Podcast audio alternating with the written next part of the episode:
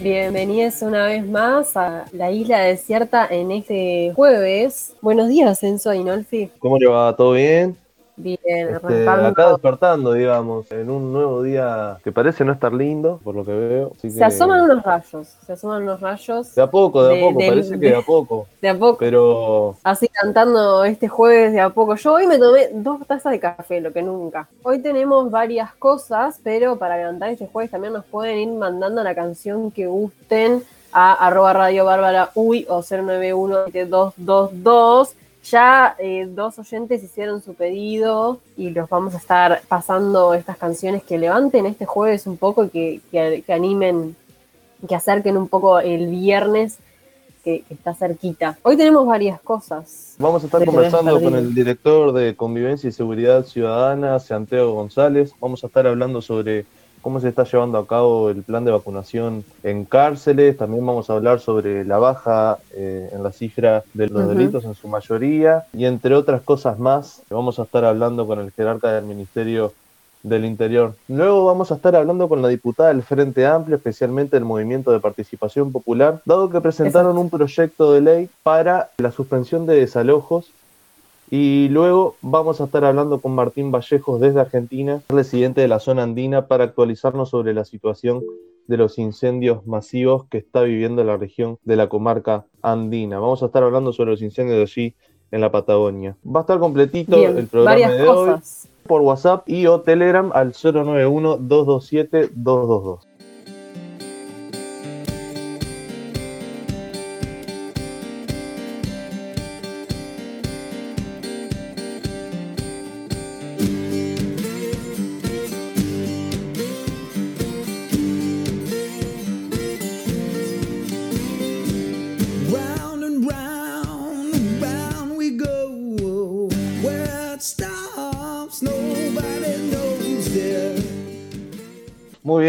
Mañana pasan de la. 10 minutos de la 10 de la mañana, vos, ya arranqué medio mal. 10 minutos pasan de la 10 de la mañana. En controles, como siempre, Irene Rukni. En producción, Camilo Salvetti, Camila Ciñago y también Abril Mederos, quien no se va a estar presentando este, los titulares del día de hoy, jueves 18 de marzo. Abril, ¿cómo estás? Buen día, Enzo. Buen día, Agustina. ¿Cómo están? Buenas. Bien. Levantando, ya veo, recién levantada. Bien. Bien acá. levantando con un, encarando, encarando mate para los titulares. Siempre. Está Infaltable. Está bien, está bien. Bueno, Abril, ¿qué tenemos el día de hoy? Hoy abre la agenda para mayores de 80 años por el Ministerio de Salud Pública y también para más profesionales del área de asistencial de la salud. Las vacunaciones se van a hacer con la vacuna Pfizer y van a empezar el lunes 22 para este grupo. El personal de la salud incluido en, esta oportunidad es, a modo de ejemplo, odontólogos, psicólogos, fisioterapeutas y clínicas de diversas especialidades, según dijo el ministerio en un comunicado. Por otra parte, a aquellas personas que tengan capacidades motrices o que estén en situación de dependencia, impedidos de llegar a los centros de vacunación, podrán recibir vacunación a domicilio en una fecha que se anunciará también la próxima semana, según decía el mismo comunicado. Además, eh, las personas comprendidas en la franja entre 71 y 79 años van a poder vacunarse a la, a la brevedad posible, anunciaba el ministerio, y agregó que la fecha se va a anunciar la semana próxima. Recordamos que esta era la franja etaria que había quedado sin fecha especificada por las autoridades en la última conferencia de prensa. También se va a anunciar la semana próxima cuándo es que abre la, agenda para la franja de entre 18 y 70 años que se va a vacunar durante la semana de turismo.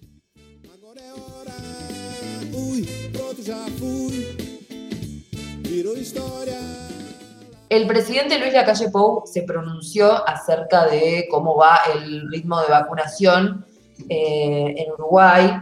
El miércoles en Durazno durante el 108 aniversario de la Fuerza Aérea Uruguaya en la base aérea de Santa Bernardina.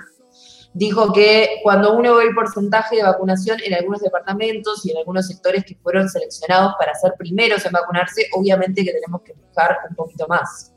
Los grupos habilitados en las primeras etapas fueron los trabajadores de la educación, INAO, policías, militares, bomberos, y ninguno de los sectores había agotado su cupo en su momento y quedaron dosis que fueron suministradas a otros grupos etarios.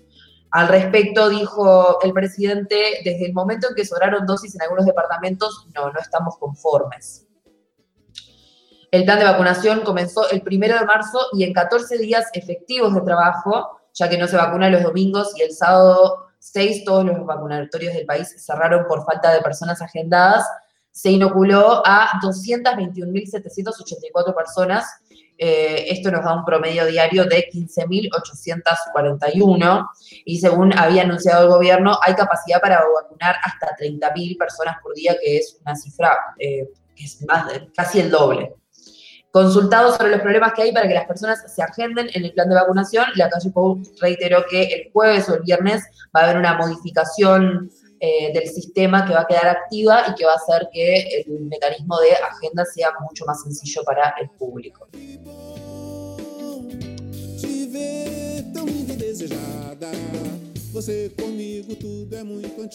Por otra parte, el infectólogo y catedrático de la Universidad de la República, Julio Medina, que es miembro también del Grupo Asesor Científico Honorario, se refirió a las medidas anunciadas el martes a la noche por el gobierno para eh, paliar el repunte de los casos de coronavirus en Uruguay y dijo que las autoridades optaron por tomar el camino más largo, y cito, el precio a pagar en ese camino más largo es más internaciones, más pacientes graves, más secuelas, porque no se trata solo de fallecidos, más fallecidos también, obviamente, más estrés a nivel educativo, porque lo que se genera alrededor de algún caso positivo es muy intenso. Dijo durante eh, la tarde de ayer en, en perspectiva de Radio Mundo. Recordamos que las medidas del gobierno el martes fueron, en síntesis, la suspensión de la obligatoriedad en la educación y de la presencialidad en secundaria, pero para el departamento de Rivera específicamente, la reducción del aforo en un 50% en transporte interdepartamental y la suspensión de deportes amateur, cierre de vestuarios en gimnasios y clubes.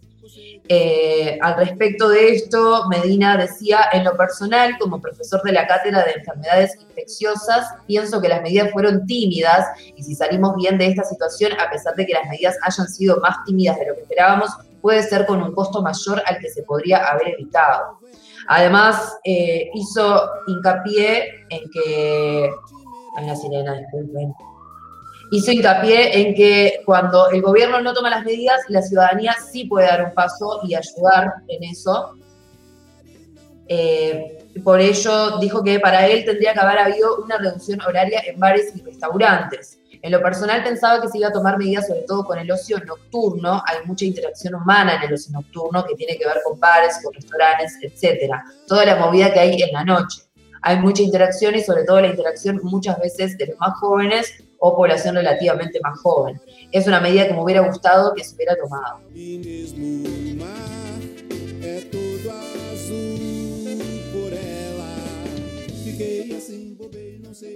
En otras noticias, el gobierno evalúa la posibilidad de vacunar a mayores de 70 años con Sinovac. Decíamos más temprano que esta franja etaria, entre los 70 y los 80 años, es la que ha quedado eh, por el momento sin fecha de agenda y refiriéndose a ella, el presidente de la República, Luis Lacalle Pou, dijo en, la mañana del miércoles que el gobierno no descarta la posibilidad de vacunar a esta población mayor con la vacuna Sinovac, como lo han hecho, hecho otros países. De todas formas, el mandatario aclaró que el gobierno seguirá las recomendaciones del análisis técnico y científico de la Comisión Nacional Asesora de Vacunas, que había eh, recomendado inicialmente la inmunización con la vacuna Pfizer. Lo que ocurre con esto es que las dosis de Pfizer que sobraron de las vacunaciones de otros grupos prioritarios hizo que hubiera un, perdón, la, dosis de la vacuna con Sinovac tuvo muchos sobrantes en los otros grupos etarios y con las dosis de Pfizer van a vacunar a los mayores de 80 años y luego empezar la vacunación con los de 70, por lo que si no hubiera suficiente Pfizer se va a recurrir a las Sinovac.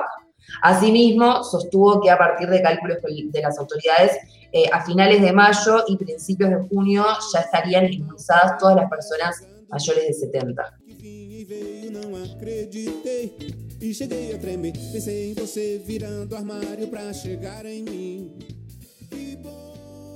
El Frente Amplio no votará nuevo proyecto que limita el derecho de reunión, ya que cuestiona que elimina al Parlamento como mecanismo para darle continuidad. Este jueves en el plenario de la Cámara de Senadores. Eh, en este momento, en realidad a las 10, se está tratando el proyecto de ley para limitar el derecho a la reunión que vence el próximo viernes, mañana, que, que regía por durante 60 días y habilita al Poder Ejecutivo para solo una renovación de 30 días. Por eso hay que volver a votarlo. El Frente Amplio dijo que no va a acompañar nuevamente este proyecto de ley. Oscar Andrade, el, senador del Partido Comunista, dijo que los argumentos por los cuales la oposición votó en contra el año pasado se sostienen en diciembre dijimos que no había que reglamentar este artículo de la Constitución, sino el que habla sobre la salud, es decir, el artículo 44. Asimismo, señaló que, entre otras cosas, no se acompañará esta nueva iniciativa porque la fuente de contagio principal no está en las aglomeraciones callejeras, está en el trabajo y eso es algo que no se menciona. Hay una violación descarada por parte empresarial de las medidas mínimas sanitarias y todo recae en la libertad responsable, argumentó en contra eh, Andrade. veio, não acreditei. Cheguei a tremer, pensei em você virando armário pra chegar em mim. El coronel Gavazo fue internado con peritonitis. Esto se supo en la noche de ayer, miércoles. Eh, el coronel en situación de reforma, José Nino Gavazo, fue trasladado ayer eh, al hospital militar por una peritonitis y se encuentra en estado grave, informaba subrayado de noche a noche. El represor estaba cumpliendo prisión domiciliaria por casi 30 homicidios y había declarado por teleconferencia ante la justicia hace poco más de una semana en una causa que investiga las torturas y crímenes de lesa humanidad contra el periodista y militante comunista Rodolfo Porner. El represor fue condenado en abril a 25 años de prisión por el asesinato del maestro Julio Castro. Esta condena que cumplía en su casa se sumó a otra de 30 años por el secuestro y desaparición de María Claudia García de Hellman y una anterior de 25 años por 28 homicidios vinculados con el segundo vuelo.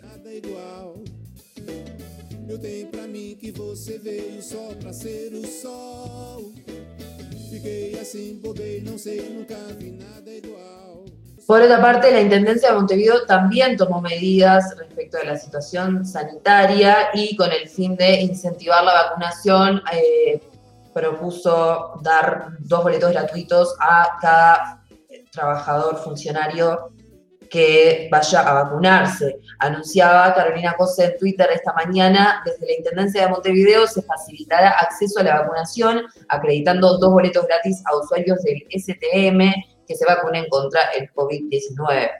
En caso de necesitar dos dosis, se acreditarán dos boletos por cada dosis. El mecanismo será coordinado con el Ministerio de Salud Pública. Esto se suma a la medida de otorgar un día de licencia a los trabajadores que se vacunen por COVID-19.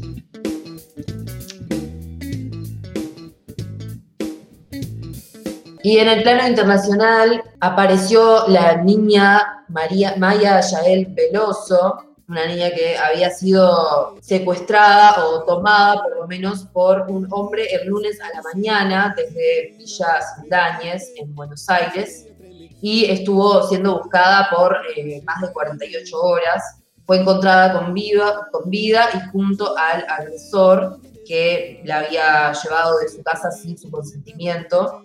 Según trascendió, Maya fue encontrada en buen estado de salud cerca de la estación de tren de Luján. El hallazgo se produjo en Las Heras y Gamboa. La niña estaba junto al hombre que se la llevó, Carlos Sabanz, quien quedó detenido.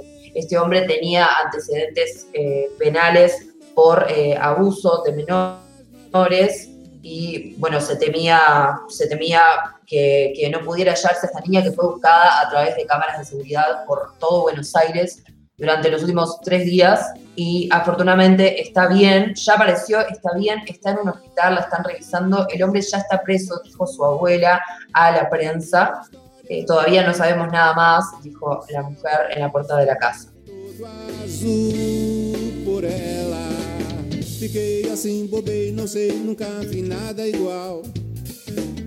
Assim, bobei, não sei, nunca vi nada igual. Por ahí las noticias del 18 de marzo con Abril Mederos. Les recuerdo que se pueden comunicar con nosotros, nos pueden pedir canciones para el día de hoy, el 091-227-222. También se pueden comunicar con nosotros por Twitter, Radio Bárbara Uy, sino también por Instagram con el mismo nombre, Radio Bárbara Uy, y si no también por Facebook. En unos minutos vamos a estar hablando con Santiago González, director de Convivencia y Seguridad Ciudadana. Como ya les comentábamos, Vamos a estar hablando sobre la situación en las cárceles, también sobre el plan de vacunación que se está llevando a cabo allí. Ayer se empezó a inocular a personas que están dentro de Let's Concar. Ya comenzó también el plan de vacunación en la cárcel de mujeres con una alta adhesión, así que de eso vamos a estar hablando con González en unos minutos.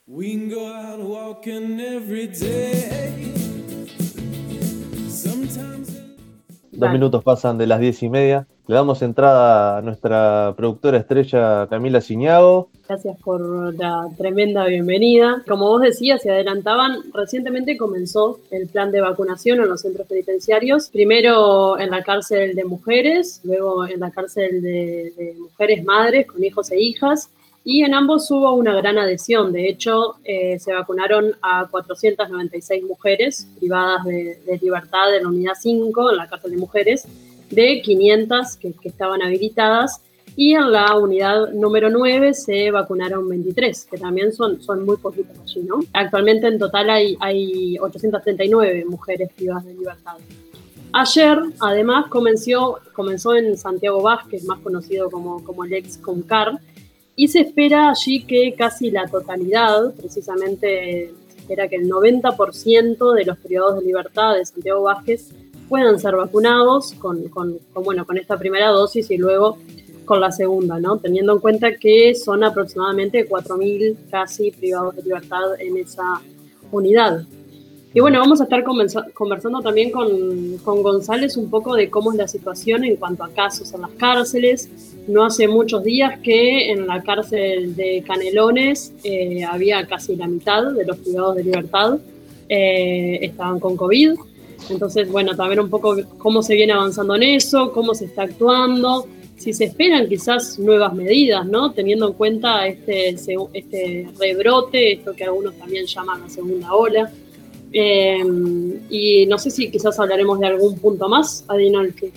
Hablaremos, sí, también sobre lo que son las denuncias de abuso policial. Este, también vamos a estar hablando sobre este proyecto de ley que presentó ayer el diputado por el Partido Colorado, Felipe Schipani, en donde se pretende que no ingresen este, quienes hayan sido menores infractores a la policía y o a la Guardia Republicana vamos a estar hablando. Eh, recordemos que esto se da luego de que la diaria informara que el policía de quien eh, abusó de su poder ante un joven este fin de semana en Positos eh, fuera quien valió accidentalmente, según lo que dictaminó este, la justicia en su momento, este, con un arma de su hermano a Fiorella Uceta, quien hoy en día es edila en Montevideo por el, por el Frente Amplio. Vamos a estar hablando sobre ese proyecto de ley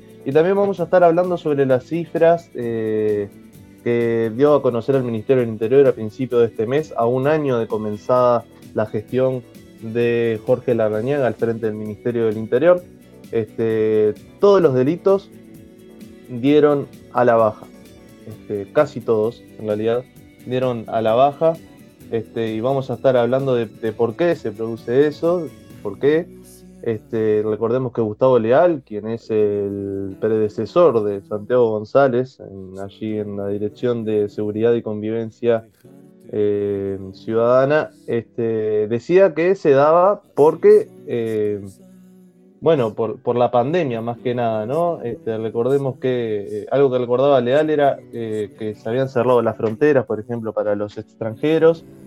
Este, recordemos que verano a verano hay muchísimos robos, hurtos y, demás a, extranjeros, más que nada en lo que es el este del país. Y bueno, Leal este, decía que se debía más que nada a eso, también a la reducción de movilidad que hubo en los primeros dos, tres meses, eh, cuando comenzó a regir la emergencia sanitaria a partir del 13 de marzo. Y bueno, de algo más seguramente vamos a estar hablando con González en tan solo unos minutitos.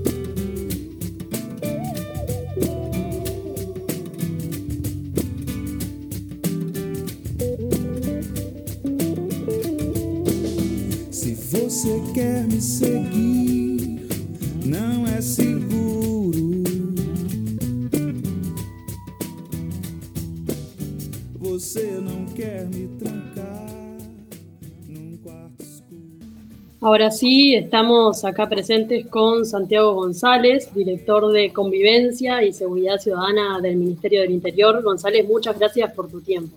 Vengo llegando a 33, me agarraron la carrera, estoy, acabo de llegar a la, unidad, a la chacra acá y pido la disculpa del caso, sobre todo la técnica de no contar un botón tan fácil, de verdad.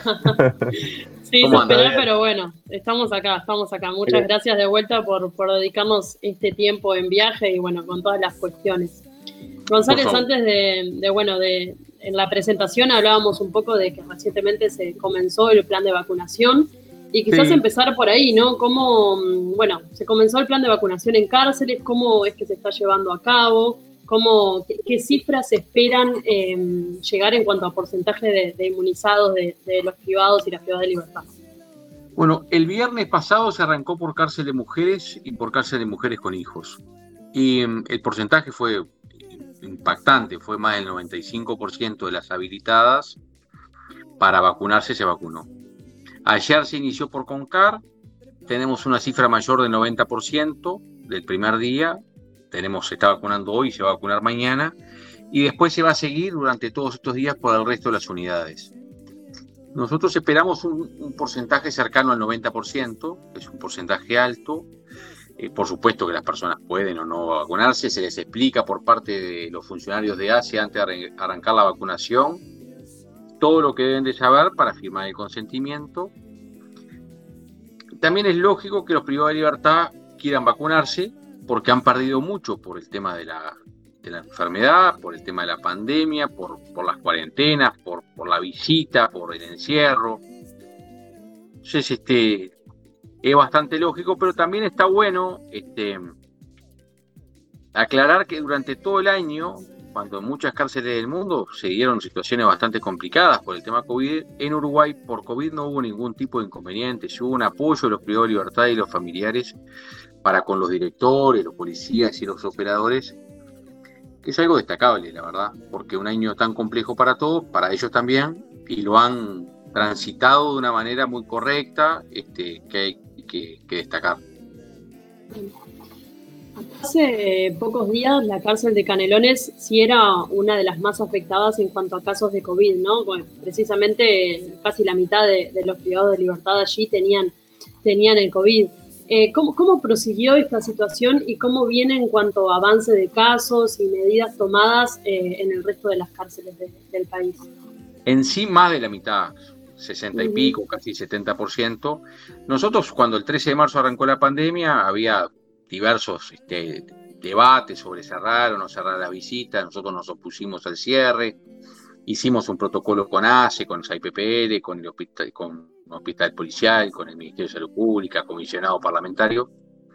Y nosotros siempre teníamos en mente dos hipótesis, una de mínima, que duró mucho tiempo, que era que no ingresara el virus, y una de máxima, que cuando ingresaba iba a ser obviamente bastante difícil de controlar. En Canelones lo que se dio es que tuvimos muchos casos, yo estuve ayer en Canelones, este, ya hay muchos recuperados del módulo 2, hay en el módulo 1 cursando la enfermedad, lo malo que tiene es que tienen que pasar 14 días, pero después de los 14 días quedan inmunizados. Entonces, hay una parte una buena y una mala. Hoy tenemos un brote muy grande en Salto, que van llegando los resultados. este, un porcentaje muy alto de los privados de libertades altos está siendo contagiado. Entonces, este, lo que se hace es la estrategia con, la salud para que la gente sepa de que sus familiares están siendo cuidados, de que casi que todos los casos de, COVID en cárceles son o asintomáticos o con muy pequeños, este, algún pequeño piquito de fiebre, un poco de dolor muscular, o, cosas similares, pero ningún problema respiratorio. En el caso que haya problema respiratorio, se lo traslada, en el caso de Montevideo, al Hospital Español, y en el caso de Canelones, al Hospital de Canelones, y cada cárcel tiene un centro de CTI que hace traslada para actuar en caso de alguna situación distinta. Pero lo que esperamos es que con la vacunación empiecen a bajar, porque la vacunación de los presos, de los operadores y de los policías y que empiece a bajar este, el porcentaje de, contagio y que eso permita empezar a trabajar en otras cosas que este año pasado pudimos hacer muy poco porque, porque las cárceles estuvieron más encerradas que otros años anteriores, ¿verdad? González, aquí en Soy Nolfi le saluda. Este, ante la situación de rebrote, eh, que algunos también hablan de, de, una segunda ola y que preocupa la situación más que nada en los departamentos cercanos a Brasil, hablemos de Rivera, Artigas y demás, empiezan a establecer algunas nuevas medidas, por ejemplo, en relación a las visitas? A ver, por ejemplo, Artigas y Salto pidieron los privados de libertad a los, directores cerrar la cárcel por 14 días a las visitas. Eso es parte de lo que venía hablando del comportamiento de los privados de libertad y los familiares hay una conciencia muy importante de que el virus no entre o que el virus no salga y no contagiar ni unos a otros ni los otros a los unos, o sea, cuidarnos entre todos. Y, se dio, ahora se está dando esos 14 días este, para que se curse toda la enfermedad, que se contagien todos los que se tengan que contagiar y salir del tema. Nosotros ya se recuerdan hace, yo no sé cuántos meses, cuatro o cinco meses, que tuvimos un, un, un Rivera muy complicado, entonces ya hay un antecedente que si bien no se cerró la cárcel, hubo mucha gente, eh, se tomaron todas las medidas, el COVID no ingresó a la cárcel de Rivera en ese caso, ahora sí, tuvimos muchos casos de operadores, policías y privados de libertad, y ya hay también, viste, un, un know-how de trabajo, protocolo, forma, cuidado, saber qué hacer, con quién hablar. Este, en un inicio teníamos que hablar del tapaboca, de, la tomada de temperatura en la visita, el, uso de alcohol en gel en la puerta, yo qué sé, hacer tapabocas porque no había. Hoy son otros los desafíos y otros los conocimientos de la gente en general y de los privados este, en particular. Entonces, ah, medidas medidas muy puntuales no hay porque son las medidas que tenemos.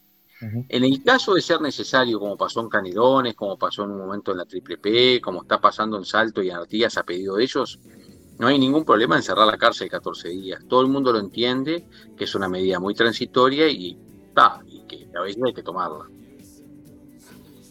Eh, más o menos, ¿para cuándo se podrían estar la mayoría de los habilitados de las cárceles ya eh, con, con las dosis? O sea, ya inoculados?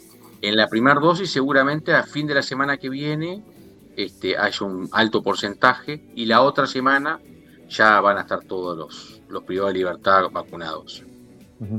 González, hoy nos despertábamos, hoy nos despertábamos con la noticia en el semanario de búsqueda de, que las cárceles volvieron a tener hacinamiento crítico con un récord de presos y la mayor densidad de 2013. Hay más de 13.000 privados de libertad, si no, si, si, si no mal entendí. Este, ¿Cómo se está llevando a cabo el plan de dignidad carcelaria, algo en lo que apostó el Ministerio del Interior durante esta administración? Se está llevando adelante a un ritmo muy rápido, interesante. Nosotros recibimos la cárcel, las cárceles con 127% y están en 130. No creció tanto porque nosotros estamos habilitando lugares que estaban destruidos, entonces no se lo tomaba como lugares habitables. Y aparte estamos haciendo ampliaciones en distintas unidades y va a haber que hacer, por supuesto, como ya se planteó, construcción de otras. Estamos acá en 33 en este momento, donde vamos a sacar del hacinamiento más horroroso una cárcel como está en el centro de la, ciudad. Y acá mismo este, tenemos, yo voy a dar vuelta, yo le puedo dar vuelta a la cámara, a ver. Ah, se puede dar vuelta a la cámara. Les quiero mostrar algo que yo todavía no trae. Esto de acá es un aserradero y eso ahí son árboles de esta propia chacra que es la base de la madera, junto con alguna madera donada, de las más de 1.200 camas que se han realizado por parte del privado de libertad en todo el país para que la gente deje de dormir en el piso. Nosotros, nuestro, nuestra finalidad es completar de que el 100% de los privados de libertad duerman en una cama y un colchón, porque nosotros recibimos 1.866 personas privadas de libertad durmiendo en el piso, pero hay otro porcentaje muy alto que son pedacitos de cama. Entonces, esa realidad la, la estamos transformando, estamos reparando los módulos 3, 10 y 11, estamos reparando el módulo 2 de Canelones y estamos este, comprometiéndonos a mejorar para que haya, exista realmente rehabilitación. Entonces, cuando uno ya saca a la persona del piso, de un colchón en un piso húmedo o mojado, frío para el invierno, y empieza a cambiar la realidad, este, primero que nada va a tener más plazas, porque a veces había dos camas en una celda, y al poner dos cuchetas hay cuatro. Entonces, en vez de dormir en el piso, van a dormir en una cama, van a tener otro tipo de dignidad. Entonces, venimos trabajando en, en mucha cosa, en trabajo, en proyecto de ley para que los privados de libertad realmente puedan trabajar adentro, de que entre el Estado, el MIDES, Secretaría de Deporte, Ministerio de Ganadería. Estamos plantando 100 hectáreas que nunca se plantaron con trabajo de los privados de libertad para tener autocultivo y ser autosustentables en la comida cuanto antes mejor, por lo menos dentro de los cinco productos básicos, que es papa, boñato, zapallo, zanahoria y cebolla. Estamos trabajando em, para llevar eh, convenios con las intendencias municipales en los, en los 26 establecimientos. Por ejemplo, estuvimos el otro día con Carmelo Vidalín, vamos a plantar 5 hectáreas de boñato con apoyo de la Intendencia, vamos a hacer un, tambo de cabras y vamos a hacer caniles de perros porque hay un problema de perros y lo van a hacer los, los privados de libertad. Eh, acá en 33, aparte de, la cárcel, vamos a hacer un convenio con la Intendencia para hacer trabajo para los, los privados de libertad, porque en las cárceles falta mucho trabajo, falta mucho conocimiento, falta mucho estudio, falta mucho aprender un oficio y poder salir con algo distinto. Estamos trabajando con adicciones. En los próximos meses ya se empieza con el trabajo de pares a través de la clínica ECO. Ayer se hizo una clínica ECO muy buena, el profesor Henry Cohen con técnicos de todo el país, de todas las unidades, y estamos trabajando, ingresando en las cárceles, este, con el tema de adicciones y salud mental con ACE, muy importante para cambiar la realidad. A su vez, estamos por inaugurar, dentro de 15 a 20 días, el primer centro de pregreso, que es para 84 privados de libertad, que es una, una experiencia que le vamos a ir repitiendo en todo el país, para que sean cientos los que tengan centro de pregreso, que gente faltando uno o dos años, con distintos perfiles, viva lo más parecido a una casa posible, con las responsabilidades, el trabajo, el estudio, no drogas, no cortes, no peleas, y tratar de que la realidad del privado de libertad cuando sale empiece a ser diferente y que la reincidencia sea distinta. Entonces, los trabajos que estamos haciendo son muchos.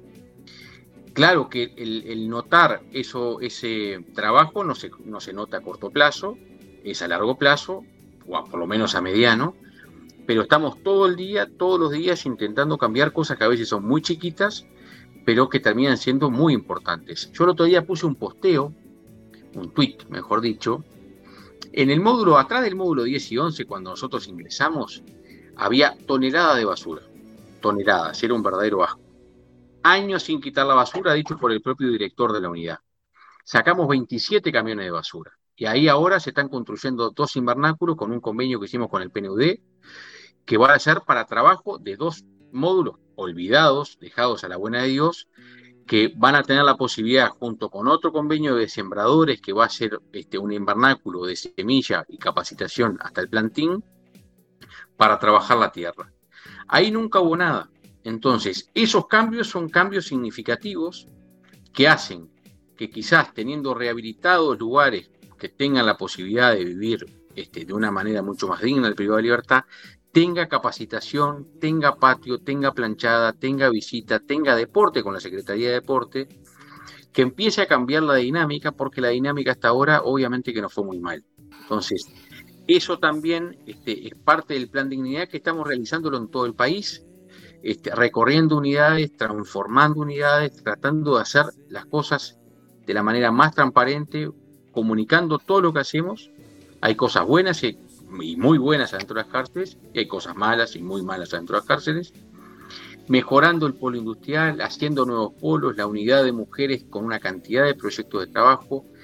Es muy importante, ¿sí? Sí, al respecto de, bueno, de todas estas oportunidades laborales que se escucha raro, ¿no? ¿Me escuchás bien vos? Te escucho. Bien. Eh, con respecto a estas oportunidades laborales que, bueno, que estás contando, eh, ¿son oportunidades laborales que serán remuneradas para, para las y los privados de libertad o cómo va a ser en ese sentido? Bueno, nosotros tenemos el peculio. A su vez, en el presupuesto lo que planteamos es que empresas que empiecen a trabajar en cárceles, que todavía no han ingresado ninguna, vamos a esperar que puedan ingresar, puedan pagar de la misma manera. Pero eh, descubrimos que hay cientos de privados de libertad que saben hacer muchas cosas con la mano. Artesanías, cosas en madera, en cuero, en miles de cosas. El, el privado libertad no puede vender nada nada, el está, nosotros CNR no podemos vender, entonces estamos, este, nos reunimos con el ministro de Trabajo y estamos viendo una legislación que lo que permita es que el privado de libertad pueda vender de la cárcel y que el pago sea una forma parecida al peculio, porque no puede haber dinero dentro de la cárcel, obviamente, y que tenga una capacitación constante para recompra de materiales y que pueda tener al salir una empresita armada de lo que hace, lo que sabe hacer. Capaz que el tipo es cero, capaz que es este albañil, capaz que hace termofusión o capaz que hace marcos. Y toda esa gente que allá va a hacer cosas maravillosas, hoy no puede hacer nada con lo que, lo que elabora. Y creemos que ese cambio va a ser un cambio eh, determinante en el funcionamiento de la cárcel. Porque realmente trabajos en serio en la cárcel hay muy pocos, muy poquitos. Porque no podemos decirle trabajo al ranchero o fajinero. En definitiva, estás dando unos pesos a alguien para que lleve la comida. Pero no es un trabajo de ocho horas, de responsabilidad, etcétera. Y es lo que tenemos que generar, porque cuando, si no, cuando salen, se enfrenta a una sociedad muy competitiva, con poco trabajo, donde la persona privada de libertad termina siendo este, dejada de lado. Entonces tenemos que prepararlos para esa salida. Y por eso estamos coordinando con el MIDES para crear la mayor red posible que la persona cuando salga no salga sin que nadie sepa dónde está, ni qué hizo, ni qué dejó de hacer. Porque es lo que nos encontramos. Después ves una persona en situación de calle fumando pasta base y resulta que salió hace 20 días y nadie sabe ni dónde está y va a volver a delinquir por su adicción. Entonces tenemos que meter mucho Estado y en eso estamos. Con el, Estado tiene que estar muy metido dentro de las unidades penitenciarias. Por eso el trabajo que estamos haciendo con todos los ministerios que, que nos ayudan, desde el Ministerio de Ambiente, que vamos a empezar a fabricar junto con ellos en un convenio este, composteras ecológicas, a que nos está ayudando con las piletas de cantación de las distintas cárceles, a INEFOP, al Ministerio de Educación y Cultura por bibliotecas y a todo lo que podamos hacer. De golpear puertas no me canso, pero lo hacemos todos los días. un, rol importante que, también tiene dentro del Estado es la DINALI, por ejemplo, ¿no? Y recuerdo el, año pasado, este, quien ahora es el ex director de la DINAL Jaime Saavedra, se quejaba sobre el presupuesto que, tenía dicha dirección. Este, ¿Se ha pensado en darle un poco más de presupuesto para que los privados de libertad se inserten en, el mercado laboral y, demás? Se le ha dado más gente y también va mucho de los convenios. Gustavo Silveira está, acá porque esta cárcel que vamos a hacer acá la vamos a hacer con 10, 10 funcionarios de la INALI más privados de libertad la vamos a hacer todas nosotros. Y, estamos trabajando enormemente con la DINALI. La DINALI viene haciendo convenios de distinto tipo en muchos departamentos. Ha generado una descentralización. Este, ayer estaba en Cerro Largo la DINALI con el nuevo director de DINALI en Cerro Largo, que no, no existía, como no habían 33, como no habían varios departamentos. Entonces, lo que decía el exdirector es cierto. Este, hay un apoyo político muy importante para que crezca, para que tenga más personal, Martín Quiró, que era el director de Unidad 6, un tipo muy, muy valioso, pasó a integrar la DINALI, que es muy importante que la integre. Entonces también hay un apoyo para que haya una coordinación entre INR, la DINALI y el MIDES para poner a disposición todo lo que tengamos a, a los privados de libertad para que cuando salgan no hayamos gastado tiempo y dinero en algo que en definitiva terminó volviendo a los 30 días al mismo lugar por un nuevo delito porque no estaba preparado para salir. Decías, era, bueno, era el director de la unidad 6, ¿no? De, Punta de Rieles, que, sustituyó a Luis Parodi. en ese momento fue hace poco, poco más de, nueve meses que, ocupó ese cargo. ¿Por, qué se dieron esos movimientos teniendo en cuenta también que, la elección de Quiró estaba relacionada con, bueno, con la cárcel que estaba antes, que estaba vinculada como algo un poco más abierto y a, más oportunidades bueno, culturales y, educacionales como, como también es característico de la unidad 6 de Punta de Rieles? La unidad 6 de Punta de Rieles este, ha ido mejorando, hay que organizar mucho y reorganizar mucho. Ya lo dijo siempre Luis Parodi, que hay, eh, eh, el trabajo que hay ahí y lo que se realiza eh, lo tenemos que regularizar legalmente para que justamente lo puedan hacer bien, para que cuando salgan lo sigan pudiendo hacer. Entonces, en eso estamos trabajando con el Banco Central y el Banco República por cuentas, para que no se maneje dinero, para que el director no maneje y va, va a ir como director Omar Vera, que viene de Florida.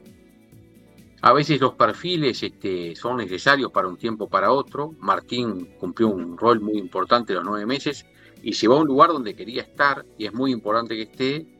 Y Omar tiene un rol un poco distinto.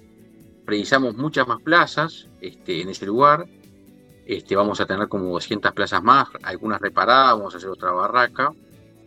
Entonces a veces son por los perfiles de la gente, pero cada uno tiene un lugar que cumplir y, son directores muy importantes y muy buenos y gente que aprecio mucho. Yo a Martín lo aprecio realmente mucho y creo que va a estar muy bien en la Dinali, que es un lugar que le va a venir bien a él y, el apoyo en la Dinali le va a servir también muy bien a, la dirección. En su momento fue entrevistado por, por Brecha y comentaba que una de, las cosas que, le gustaría llevar a cabo en la unidad 6 era establecer un sistema de progresividad, ¿no? O sea, que las barracas sean eh, en cuestión de graduación y también los beneficios dependiendo del comportamiento del privado de libertad. ¿Eso se llegó a implementar?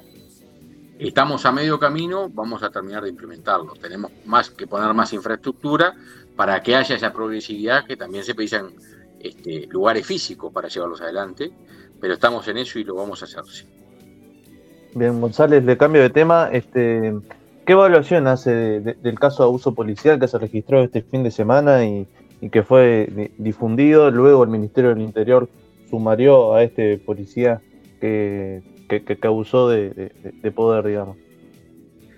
Quien va a determinar este, lo que realizó la persona, para lo que vino me gusta, no comparto, no lo comparte el ministro, nosotros no andamos apoyando a gente que se comporta mal por eso se hizo una investigación de urgencia, después una investigación administrativa, hay un sumario con retiro del arma reglamentaria, con retiro de su trabajo como en, el área operacional, digamos, está en el área administrativa, y esperando el sumario y la intervención de la, de la Fiscalía como corresponde. Y lo que depare para otros en el caso de que tengan algún tipo de responsabilidades, se tomaron todas las medidas en un trámite de urgencia y es lo que debe hacer el ministro y el ministerio, transparencia absoluta ante la denuncia. Las denuncias no es que aparezcan por un celular, porque parecería que, porque como hay un celular, existe el 0800 5000 que son denuncias anónimas que se analizan todos los días y hay muchos de estos casos de, investigaciones, algunas terminan en algo, otras en nada, pero todas se analizan. La policía ¿Hay una este, cifra estimativa por mes? ¿Cuántas, cuántas, eh, llegadas, cuántas llamadas hay a ese número? soy honesto, en este momento no las tengo. Pero que además el 0800 5000 tiene denuncia de todo tipo de color, o sea que también hay que discriminar y no lo tengo. No todas son de algún tipo de que un mal comportamiento un policía. Alguna gente es porque llamó al 911 y no le atendió y el otro porque no sé cuándo. Hay distintas cosas. Pero volviendo al punto, la policía es el funcionario público más investigado, más estudiado, más analizado y más transparente porque tiene cámaras por todos lados, tiene cámara de pecho, tiene la radio Tetra. Eh, Aún faltan algunas voz, pero igual, ¿no? Pero las Tetra, el handy, tiene GPS. Entonces, vos no puedes decir que no estuviste en un lugar donde ya se sabe que estuviste. Lo mismo pasa con el auto el CISCOMBE marca exactamente dónde estuviste y dónde dejaste de estar. Y no lo podés evadir. No, no, el policía no puede evadirlo. Entonces, los controles de los policías son altísimos. Yo no digo con esto que no haya ningún policía que se comporte mal, pero lo que sí digo que los policías, ante la más mínima denuncia o ante el más mínimo mal comportamiento, es muy fácil saber qué hicieron y qué dejaron de hacer. Mm. Entonces, lo que el ministro hizo es rápidamente tomar todas las medidas que debía tomar, de algo que no, no corresponde lo que hizo, después de ir a la justicia cuáles son las medidas que va a tomar, pero estamos convencidos que, tomamos el camino correcto y, esperaremos lo que termine diciendo el, sumario con respecto a esta persona. El diputado colorado Felipe Esquipani presentó ayer un proyecto de ley para prohibir el ingreso a la policía de quienes hayan cometido delitos eh, anteriormente, tras la noticia de que el policía que, del que estábamos hablando este, fue quien valió a Fiorella Buceta hace bastantes años ya. Este, ¿Qué opinión le merece este proyecto al, Ministerio del Interior? Todavía no lo he iniciado, tampoco tengo una posición. Fue de menor el caso, este, se lo trajo medio que de los pelos.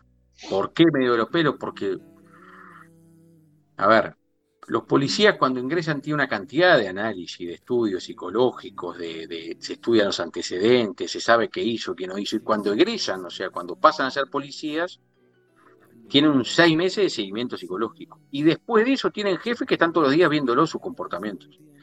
Y durante muchísimos años de otra administración no hubo ningún, no hubo nada, no, no había nada malo.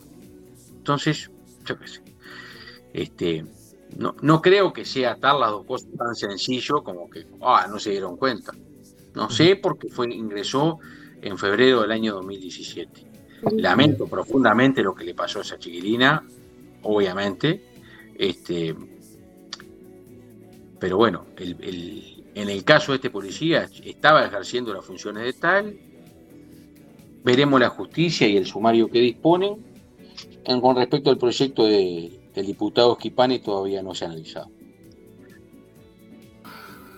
Eh, el Ministerio del informó sobre, bueno, recientemente también sobre algunas bajas en, todos los delitos, ¿no?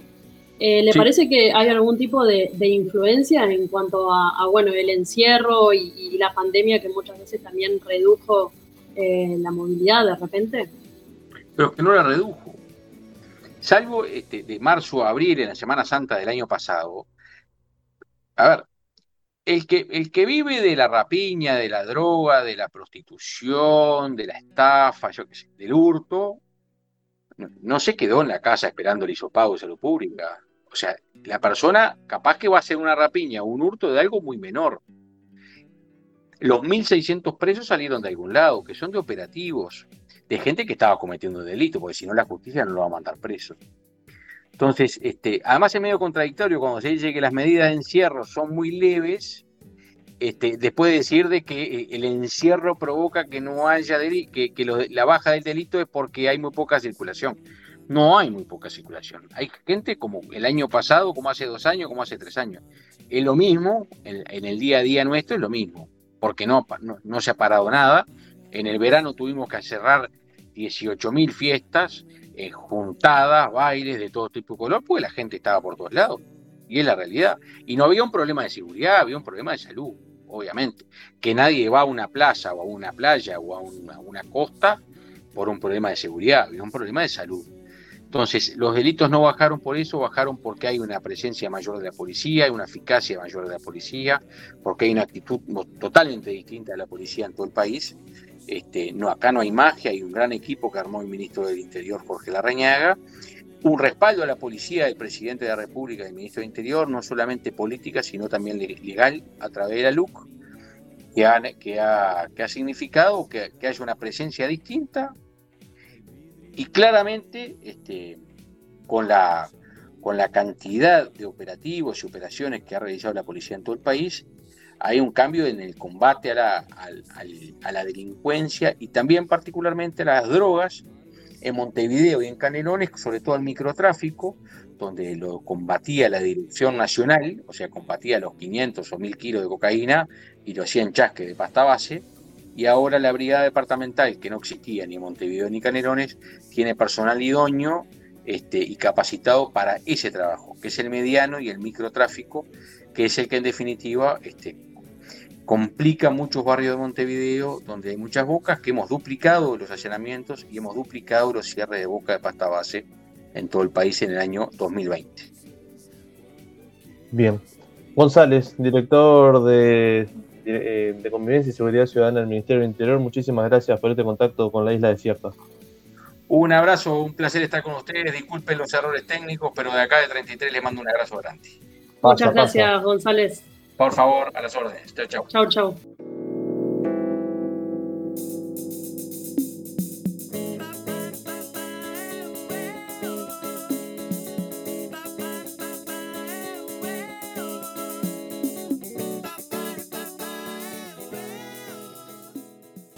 Bien, estábamos hablando con Santiago González, eh, una entrevista que deja muchas cosas en el tintero para seguir dialogando luego. Nos pueden hacer, eh, nos pueden mandar su pedido de música o bueno, su comentario sobre la entrevista al 091-227-222 o arroba radio bárbara uy. Em, estuvo, dejó como varias cosas, ¿no? No Sí, este, interesante, bueno, el trabajo que están haciendo en las cárceles dentro de todo. Este, pero falta, ¿no? Él mismo reconoce que faltan muchas cosas por hacer en el sistema penitenciario. Este, lo único que piden desde el ministerio es que le den tiempo, pero bueno, este y apoyo. El tiempo, el tiempo lo van a tener, le quedan cuatro años aún en el gobierno, así que este, bueno, ojalá que sea todo para bien, ¿no? Bien, como está, como adelantamos hoy, ya tenemos, estamos en contacto con Cecilia Cairo, quien es diputada del Movimiento de Participación Popular, el MPP de Frente Amplio, ya que el miércoles se presentó, el miércoles de la semana pasada, se presentó a la Comisión de Vivienda y Territorio de la Cámara de Representantes un proyecto para suspender los desalojos y lanzamientos contra ocupantes de asentamientos irregulares durante la pandemia.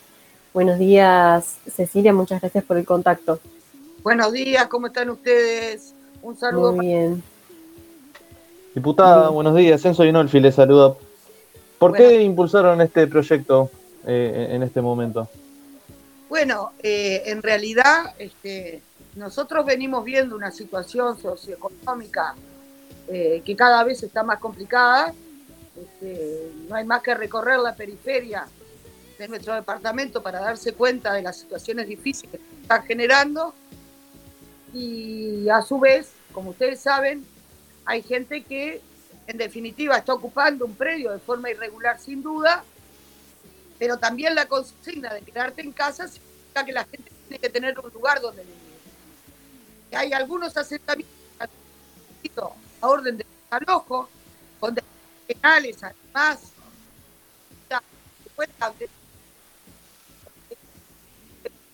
Disculpa, Cecilia, se te cortó justo cuando estabas respondiendo.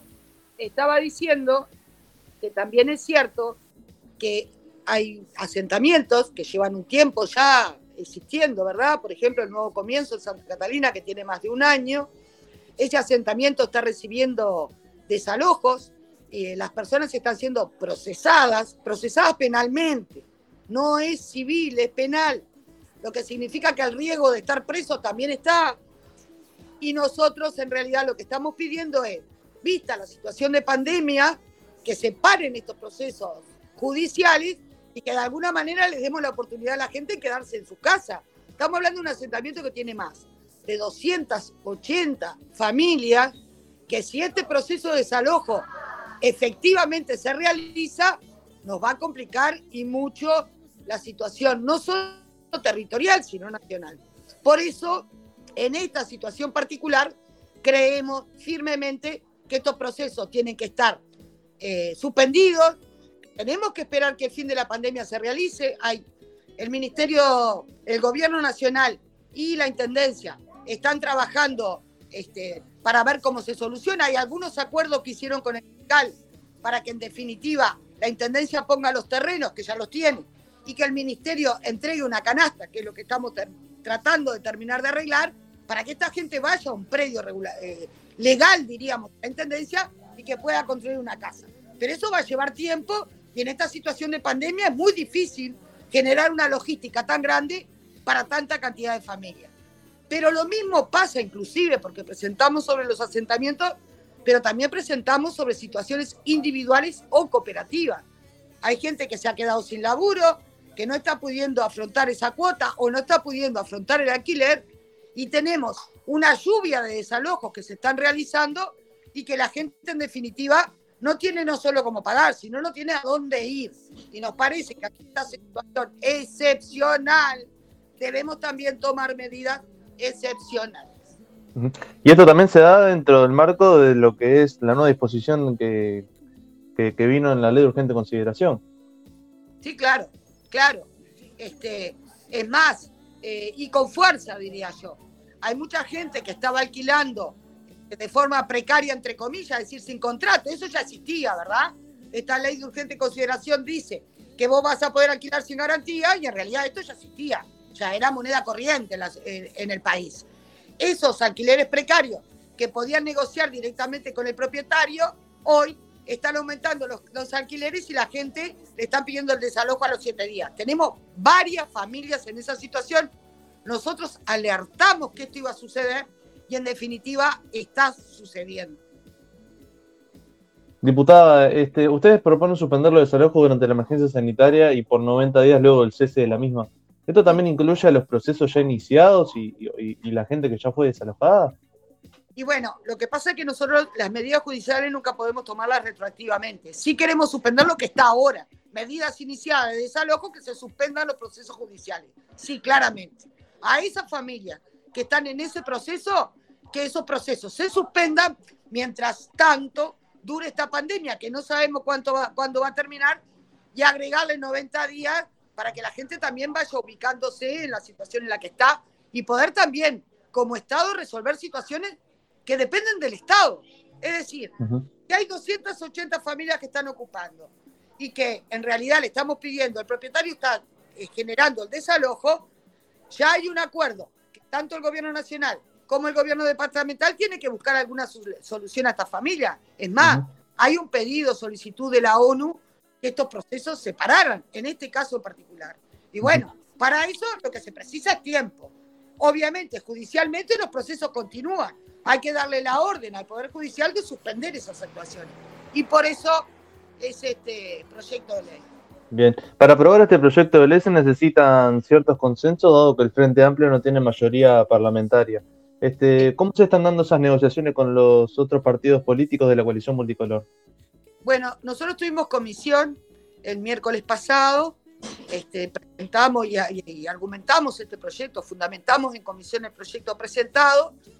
Los sectores, ¿verdad? Los partidos de, del oficialismo, siempre me confundo, disculpen los partidos del oficialismo este, nos pidieron tiempo, que lo iban a discutir entre ellos para ver este, que les parecía en un principio razonable, pero querían ver si los artículos de la ley no se le podía hacer algún cambio. Nosotros quedamos abiertos a que todos nos pusiéramos de acuerdo. La idea es que salga, así que estamos abiertos a negociar la forma. Sí, el sustento y el contenido es lo importante, ¿verdad? Que se suspendan estos procesos. Este, y bueno, desgraciadamente hubo un foco en el Parlamento, se suspendieron las sesiones, como usted sabe, aunque hoy tenemos una extraordinaria. Este, y bueno, la comisión no pudo funcionar ayer. Y bueno, hoy cuando vayamos para el Parlamento, veremos a ver en qué están los diferentes partidos. Bien, este, ¿cómo, cómo cree que está llevando la política de vivienda el gobierno actualmente? No, yo creo que no está llevando la política de vivienda. En realidad, este, no hay nada, nada, absolutamente nada que me pruebe que hay un plan, que están planificando las obras, que están escriturando las cooperativas que ya salieron sorteadas y tienen el préstamo acordado, los realojos están todos suspendidos, las obras están reprogramadas para el 2024-2023, es decir, que hay gente que estaba en obra, que la obra va a seguir en el 2024, otros que debían comenzar ahora, que les están diciendo exactamente lo mismo, realojos que tenían que suceder ahora, que se hizo la compra de vivienda usada, pero los realojos y las obras nuevas no. Lo que significa que para mí, eh, desgraciadamente, ¿no? No está sucediendo absolutamente nada. Los vecinos se están movilizando. Nosotros vamos a, le pedimos a la ministra que vaya a comisión, porque nosotros queremos saber qué piensan hacer. Es decir, ellos lo que plantean es que el Ministerio de Economía no les está dando fondos para que ellos puedan realizar la política. Queremos que lo digan en actas y bueno, y a partir de ahí haremos lo que tenemos que hacer, porque el Ministerio de Economía tiene que darle el dinero al Ministerio de Vivienda para que funcione.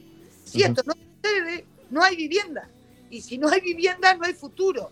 Si nosotros planteamos que las obras van a ser en el 2024, lo cierto es que no va a suceder nada en estos años. En el 2024 van a lanzar una licitación que hará el próximo gobierno. Ni siquiera se... Y lo único que están este, de alguna manera armando es la mitad del presupuesto de vivienda que se fue a un fideicomiso con privados, quiero dejar bien claro, fondos del Ministerio de Vivienda, que va a ser otorgado a privados para la construcción de viviendas promovidas, se llaman ahora, antes se llamaban de interés social, que no cumplen con los requisitos para que sea la población objetivo del ministerio, que es la gente común y corriente, ¿verdad? Ustedes saben que los costos de las viviendas promovidas muchísimo más elevados, le queda la mitad del presupuesto y no lo usa, ¿qué quieren que les diga? No está pasando nada en el ministerio. La decisión política es hacer tiempo de no sé qué, pero si no hay vivienda, eh, la falta de vivienda, el déficit que tenemos hoy, va a ser muchísimo, mucho más superior en el periodo que viene.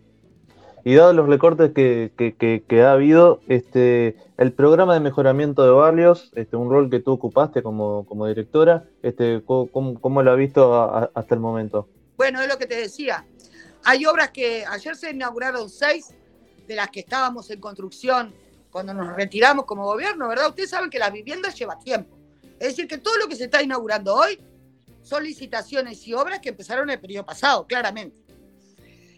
Eh, ayer entregaron seis de las que ya estaban este, en obra, quedan unas 12 más, pero tendría que empezar otra obra que es sobre el sector del pantanoso, que la suspendieron y dicen que hasta el 2023 no empieza. Hay obras que debían eh, de infraestructura que terminaron, que debían empezar los relojos, que dijeron que hasta el 2023 no empiezan. Y hay obras que debían empezar todas ahora que no van a empezar hasta el 2024. En realidad, el programa de mejoramiento de barrio está parado.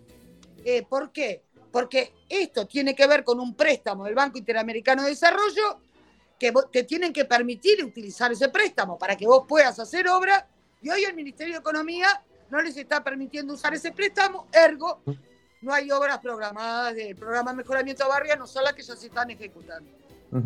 Ante, ante esto, la bancada del Frente Amplio se ha planteado este, interpelar a la ministra de Vivienda, Irene Moreira. Mira, nosotros, este, la interpelación es para nosotros algo muy serio, que hay que hacer muy bien. Nosotros primero vamos a llamar a la ministra, como te decía, comisión. A partir de la información que ellos nos den, la vamos a chequear. Vamos a seguir hablando con los vecinos que nos están pidiendo que intervengamos, nos piden ayuda. Y a partir de ahí, la bancada del Frente Amplio, no solo nosotros, sino la bancada, definirá cuáles serán los primeros, los próximos pasos. Pero no hay ninguno descartado todos son posibles, depende de la respuesta que el ministerio nos dé, porque vamos a ir con preguntas muy concretas. Bien, este, por otro lado, este, ¿cómo ha visto el llamado a interpelación a la ministra de Economía, Susana Arbeleche? Seguramente allí también se, le pregunte sobre por qué no le está este, dando el, presupuesto al Ministerio de Vivienda. Este, este llamado fue más que nada por, por eh, por, lo, por, lo, que pasó con, con, el director de la OPP, Isaac Alfi.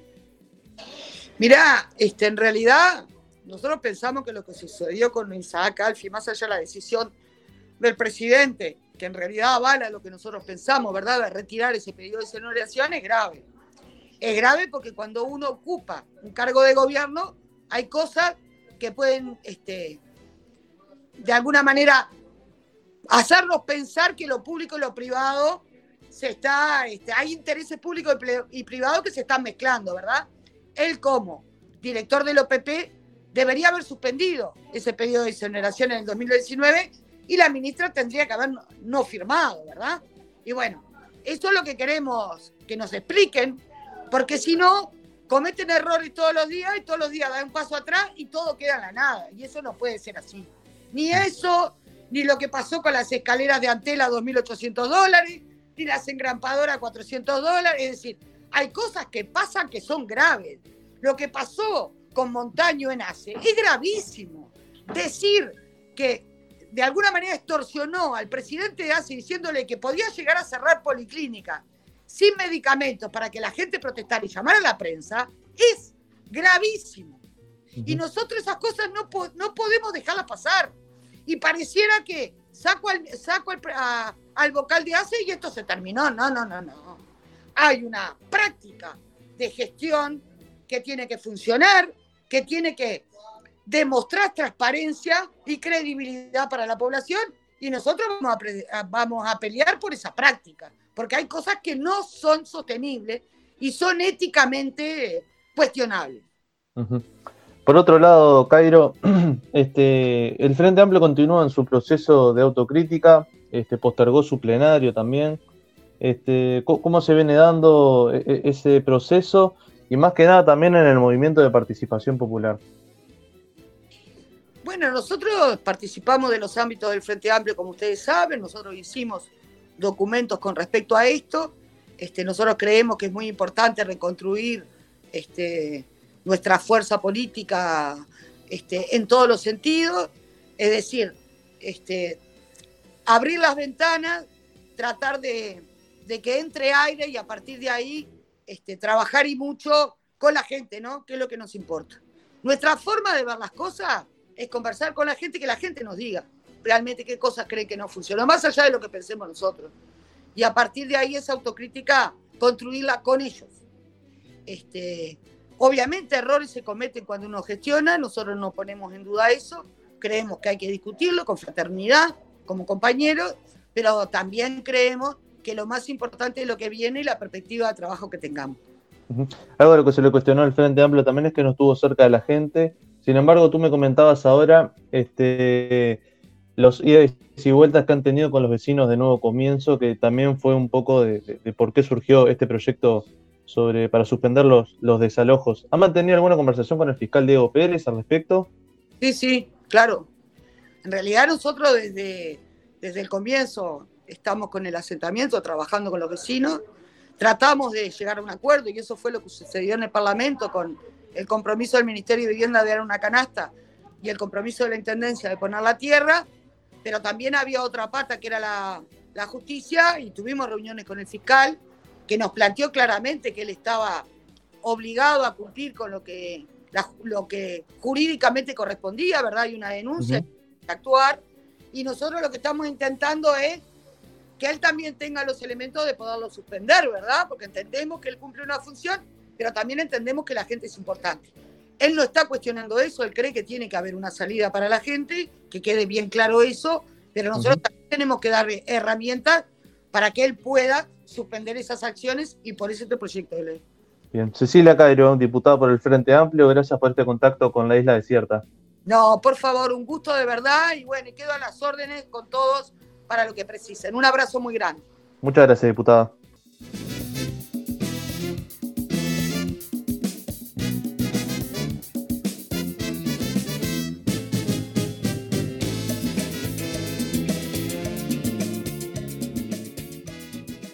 Ya estamos en contacto con Martín Vallejos, integrante del colectivo FM Alas, Enzo Dinolfi, Camilo Salvetti, Camila Ciñego, te saludan desde la isla desierta. Hola, Martín. ¿Qué tal? ¿Cómo están? A ver si ahora sí se puede. Ahora sí, excelente. Excelente. Qué bueno, cuesta la tecnología, cuesta bastante. De este lado también estamos en zona rural, semi-rural. Poques tenemos internet, hay que ponerse de acuerdo para poder hacer estas cosas. Y los dispositivos siempre desde la precariedad fallando, vio cómo es. Bueno, muchísimas gracias Martín por estar desde el otro lado del río, diríamos, este, los eh, amigos, hermanos uruguayos con, los argentinos. Bueno, Martín, primero que nada, este, ¿cómo se originaron estos incendios? Empezaron los incendios el martes eh, pasado, eh, alrededor de las 4 de la tarde. el primer foco arrancó en la zona del paraje Las Golondrinas, que queda sobre la Ruta Nacional 40 al sur de la localidad del Bolsón. Eh, hay que tener en cuenta que la comarca andina es una zona de biprovincial, digamos, ¿no? Eh, es una zona que está abarcando tanto la provincia del Chubut como la provincia de Río Negro. La provincia de Río Negro al sur limita con la provincia del Chubut en el paralelo 42 y bueno, uno viene atravesando la ruta 40 de norte a sur y cuando pasa de Bolsón eh, llega ahí al paraje Las Golondrinas. El pueblo, la ciudad más cercana es la ciudad de Lago Pueblo, que queda un poquito hacia abajo de la montaña, bajando de la montaña. Pero bueno, ahí a la altura de la ruta 40 al sur del Bolsón está el paraje de las golondrinas, donde se inició el primer foco alrededor de las 4 de la tarde. Alrededor de dos horas después, o un poquito más tal vez, se origina un segundo foco en la zona de Cerro Radal. El paraje las golondrinas es de la ruta 40 hacia el este, el paraje Cerro Radal es de la ruta 40 hacia el oeste. Y son dos focos que se eh, que se terminan uniendo en la localidad del Hoyo, que es siguiendo por la ruta 40 hacia el sur, la siguiente localidad. Eh, el fuego destruyó todo el faldeo hacia el sur del Cerro Piltriquitrón, siguió avanzando hacia el sur, para, hacia el sudeste, para el lado de la localidad del Maitén, y, y por primera vez en la comarca es un incendio de esta magnitud en una zona de interfase, que quiere decir una zona en donde no es ni bosque ni ciudad. Es una zona donde es eh, área semi-rural, ya muy densamente poblada y debido a que estamos en una zona turística con muchos complejos de cabañas, también en, el área donde comenzó el primer foco de incendio, y eh, le llaman de interfase a esto, de que es bosque donde vive gente. Y en particular hay un par de barrios populares que fueron muy afectados, que son ocupaciones territoriales, algunas más antiguas, de cerca de 20 años de ocupación, y otras más recientes que habían nacido durante 2020 con toda la situación de la pandemia, la cuarentena y las dificultades económicas que eso trajo. Martín, el ministro de, Ambiente de Argentina, eh, Juan Cabandier, este, dijo, denunció que, los incendios habían sido intencionales eh, y por motivos a veces incluso eh, económicos. ¿Esto es así? ¿Tienen, tienen pruebas o, idea de, que sea así? Em, hay bastantes, em, digamos, hay que ampliar mucho la mirada para comprender esa, afirmación. Eh, la idea de intencionalidad que está dando vueltas en general es una idea que pretende em, individualizar o cargar culpa sobre algunos individuos de, un, de una situación que es eh, amplia y compleja, ¿no? Nosotros desde la radio venimos eh, trabajando más bien en las líneas de tratar de comprender en qué situación está el territorio para que se produzca este tipo de, siniestro, digamos. Y lo que nos encontrábamos, yo hace poquito eh, escribí una nota que pueden consultar en la agencia Tierra Viva, tratamos de, pensar desde una policausalidad y entender que, por ejemplo, ese mismo día sucedieron focos de incendio en diferentes lugares, en Lago Puelo, en Epuyén, que es 40 kilómetros al sur de la zona donde estamos hablando, en Cholila, que es 80 kilómetros al sur, y también en Mallino Ahogado, que es hacia el norte del Bolsón. Y que venimos de un verano en el que se han consumido más de 15.000 hectáreas por los incendios forestales en nuestra zona. Entonces, por un lado, esto quiere decir que eh, buena parte de los recursos humanos y materiales disponibles para combatir incendios en la zona estaban abocados a eh, apagar un incendio que estaba activo todavía desde hace más de un mes en la zona del Maitén. Eso implicó que los primeros focos no pudieran, no pudieran ser atacados con la celeridad necesaria. Por otro lado, eh, la mayor parte de los focos que te decía que se fueron produciendo durante ese día en diferentes puntos de la, de la comarca eh, tuvieron que ver con el tendido eléctrico que está completamente abandonado en esta zona y que tiene em, una precariedad tal que el viento que había ese día genera roces con eh, plantas cercanas o entre los mismos cables y empieza a chispear y también los propios eh, transformadores empiezan a fallar y se generan explosiones y chispazos y eso puede haber encendido. Los peritajes que se están llevando adelante desde el gobierno para tratar de, dilucidar eh, esas culpabilidades, nos parece a nosotros que nunca van a llegar a, las causas concretas, tal vez, de ese, del incendio. Y lo que apuntamos a mirar es un poco esto, ¿por qué está abandonado el sistema eléctrico de la comarca andina, que tiene que ver con un proceso de crisis eh, de diseño, se viene afirmando desde diferentes sectores, sindicales, asamblearios, comunitarios, para eh, forzar a la población de la provincia de Chubut a aceptar como única salida presupuestaria, financiera para la provincia, eh, la imposición de la megaminería, que viene hace tres años un fuerte lobby en relación con eso. Entonces, eso hay, hay una primera mirada que tiene que ver con mirar el estado de abandono de las redes eléctricas en la zona, que efectivamente eh, están generando focos de incendio permanentemente, sin ir más lejos. El día de ayer eh, perdón, el día de, de ayer hubo dos nuevos focos de incendio en relación con específicamente el tema de las redes eléctricas. Por otro lado, también es necesario entender que em, las redes eléctricas de la zona están sujetas a intereses comerciales muy importantes, como son los del lago escondido y de un montón de empresas que privatizan la electricidad. Y bueno, eso implica una mirada sobre el servicio eléctrico. Y por último, también es comprender, digamos, cuando se busca un culpable o se busca culpabilizar a, a alguien respecto de esos hechos, los primeros discursos que han trascendido han intentado criminalizar al pueblo nación mapuche, a un sector del pueblo nación mapuche, y eso ha sido como muy, muy fuerte para las comunidades que están sufriendo el fuego en sus territorios y tienen que tolerar discursos de odio y racismo eh, que pretenden criminalizar su existencia, ¿no?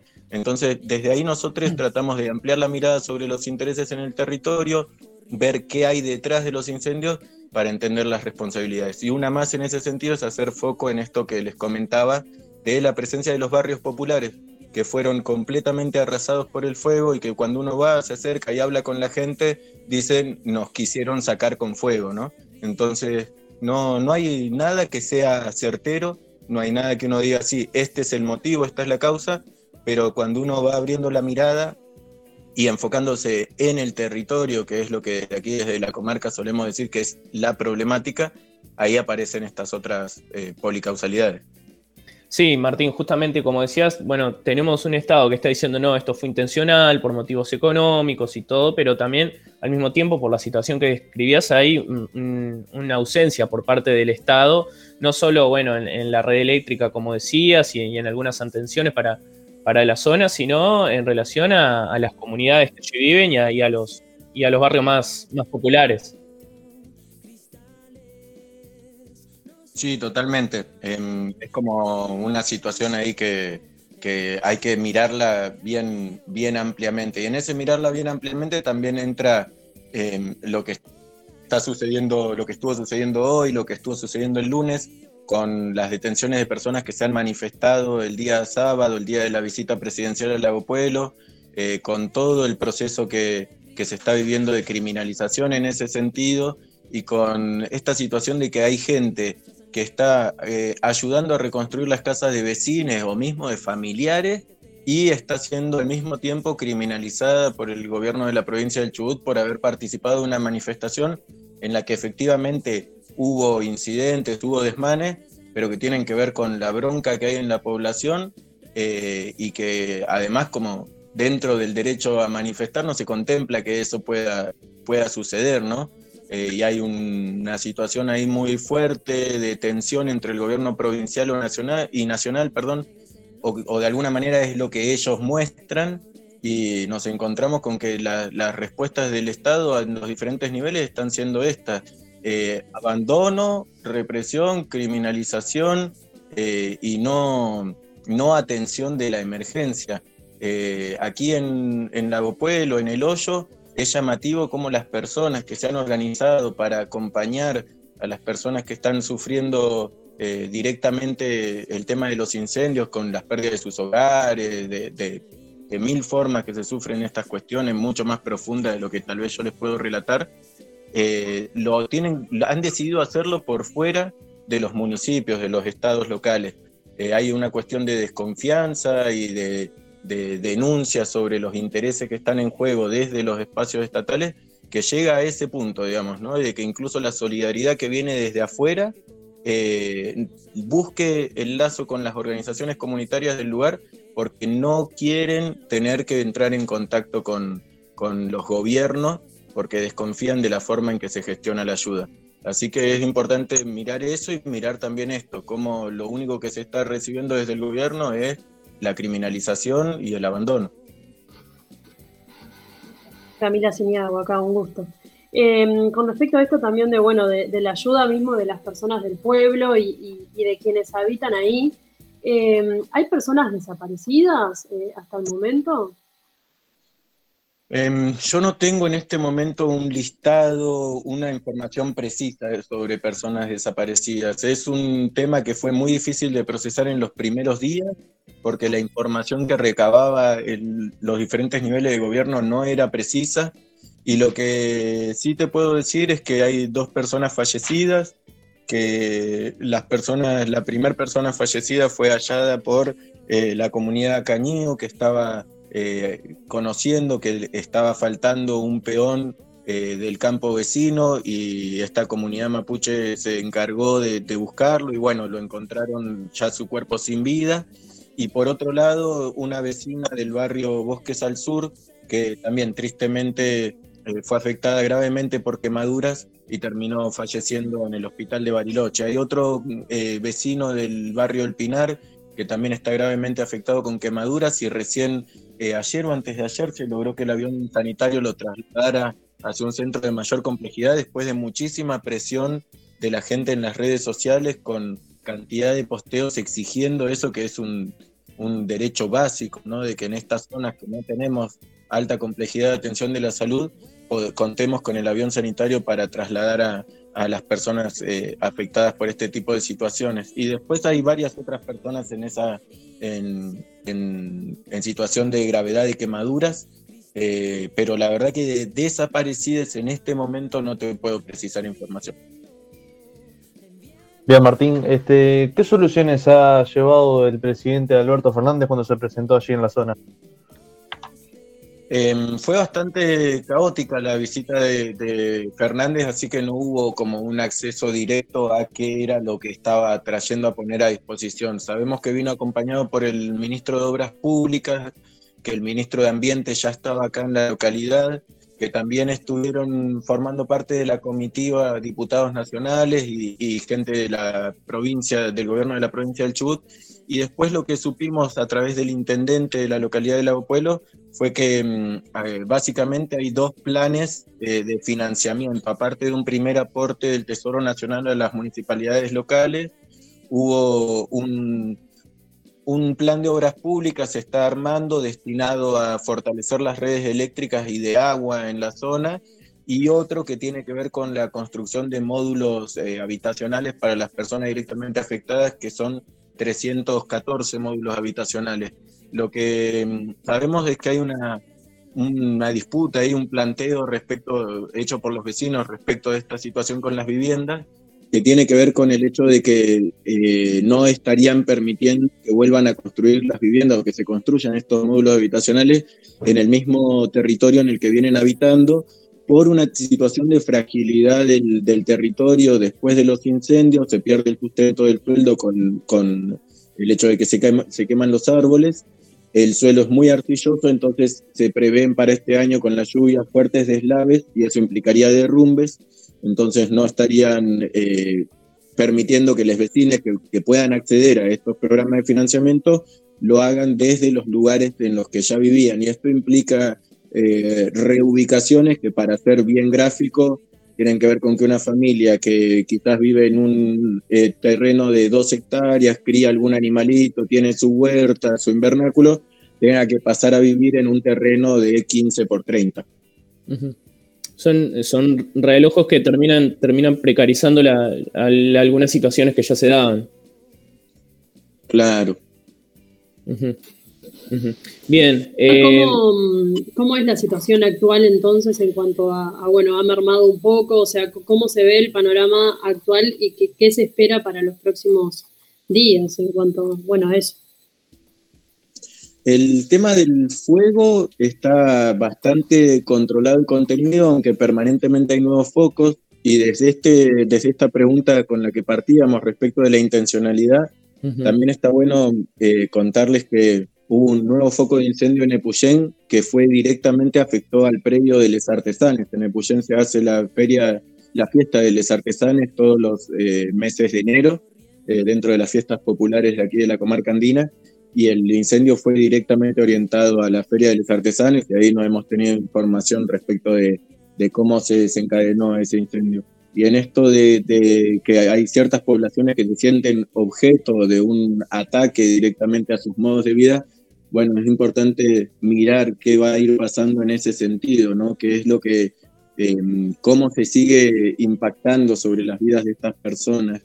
Y por un lado, em, sabemos que del otro lado del, del, Cerro Piltriquitrón, hacia el Cerro Los Patos, hay, una, hay focos que todavía no se han terminado de apagar.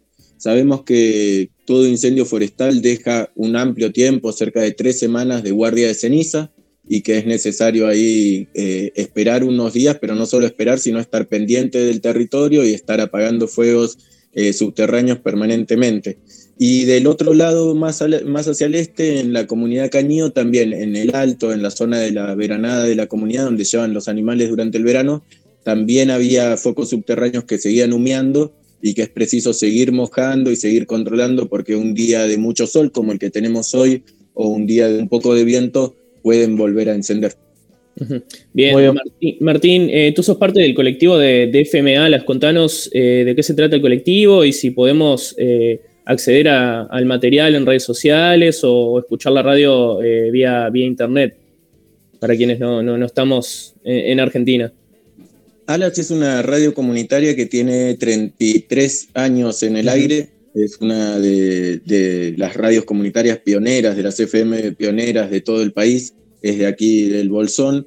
Es una radio que eh, se sostiene en forma autogestiva, eh, que, bueno, que sostenemos en forma colectiva y horizontal entre el grupo de personas que, que a cada momento participa de la radio. Tenemos un esquema informativo que que también es el programa informativo de, de FM Alas, es La Minga de Alas, y que es un programa colectivo que sostenemos entre las personas que, estamos participando del colectivo de la radio, y eh, que hemos estado desde la hora siguiente a que comenzó el incendio, o sea, desde el martes a las 5 de la tarde hasta ahora, eh, abriendo el aire todos los días eh, entre las 8 y las 10 de la mañana, y estando en transmisión permanente hasta alrededor de las 9 de la noche, dependiendo de las necesidades. Ese primer día estuvimos hasta pasaditas las 2 de la mañana cuando llegó la lluvia, que trajo el primer alivio eh, a todas las personas afectadas por el, por el fuego. Y bueno, em, la radio se puede escuchar eh, en forma online a través de fmalas.org.ar, fmalas.org.ar eh, hay vías de contacto directas con la radio, que es a través del WhatsApp, más 54 9 2944 80 23 15, más 54 9 2944 80 23 15, se pueden comunicar directamente con, con FM Alas. Y la radio, la verdad que somos un colectivo que, que, pulsa mucho lo analógico, que todo nuestro deseo está puesto ahí, así que en redes sociales no tenemos casi nada. Y el trabajo de cobertura también nos ha impedido estar eh, abocados a estar generando material para subir a las redes, porque bueno, vamos armando turnos de, estar en la radio, de estar al aire, de estar en operación técnica, para poder vincular a vecinos, que básicamente es lo que, lo que más hemos estado haciendo, sobre todo al comienzo de la emergencia, es que gente que estaba sin energía eléctrica y con la radio a pilas pudiera llamar a la radio y contarle a otra persona que estaba con la radio a pilas qué era lo que estaba pasando en su zona, que si estaban bien, qué necesitaban, ¿no? Es una radio muy escuchada, como te digo, tiene mucha, muchos años en la zona, eh, estamos hablando de, que forma parte de la vida comunitaria de este lugar que tiene una vida comunitaria muy fuerte, la zona de la comarca andina, y que bueno, además en vínculo con otras radios comunitarias con las que hacemos red en, en la región, eh, estamos, estuvimos haciendo una cobertura ahí del día a día.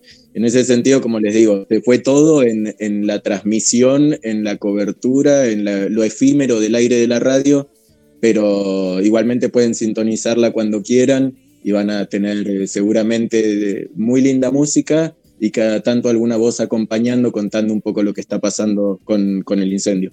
Bien, Martín Vallejos, eh, integrante del colectivo FM Alas y también habitante de la zona allí de la comarca andina, muchísimas gracias por este contacto con la isla desierta. Muchísimas gracias a ustedes por estar desde allá, desde el país vecino, desde ese Uruguay que, que muchas veces decimos, ay, qué ganas de irnos a Uruguay, y que tanto se le parece a esta comarca andina que, que suenan tambores, que buscamos también mantenernos en, en la alegría, en el medio de, las tragedias, que también buscamos generar desde lo comunitario un crecimiento como, como sociedad, ¿no? Una, una, mejor vida para todos y en eso nos sentimos tan hermanades con, con el pueblo uruguayo y las conquistas que ha, que ha logrado llevar adelante. Eh, nada, es, es, una alegría poder estar contando un poco desde acá eh, lo que estamos viviendo, lo que estamos atravesando y que se pueda replicar por allá. Bueno, esperemos que no sea el último contacto. Muchas gracias, Martín. Abrazo grande.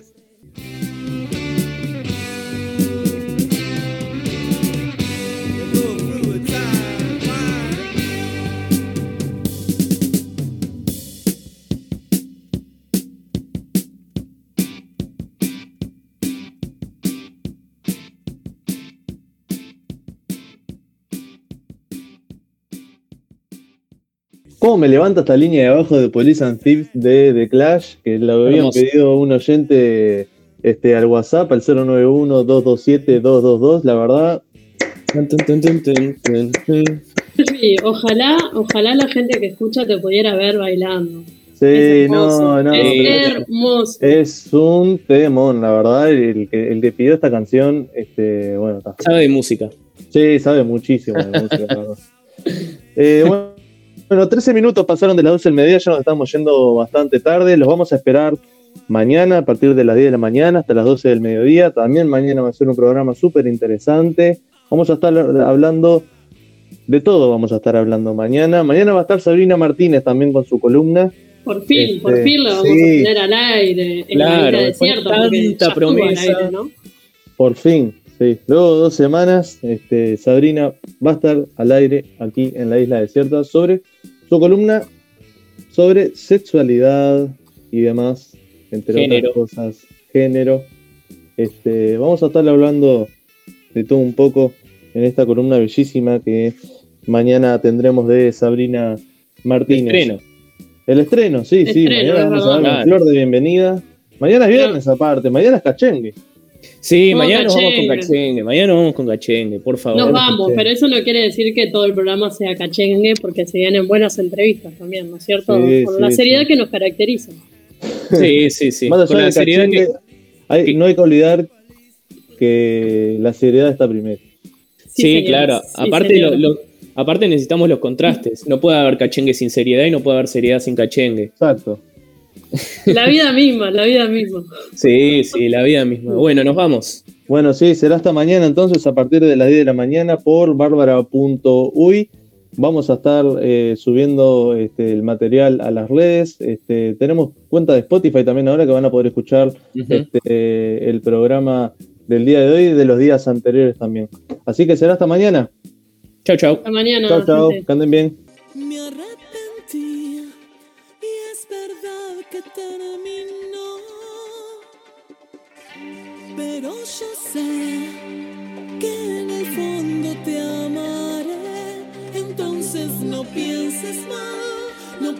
Pienses mal de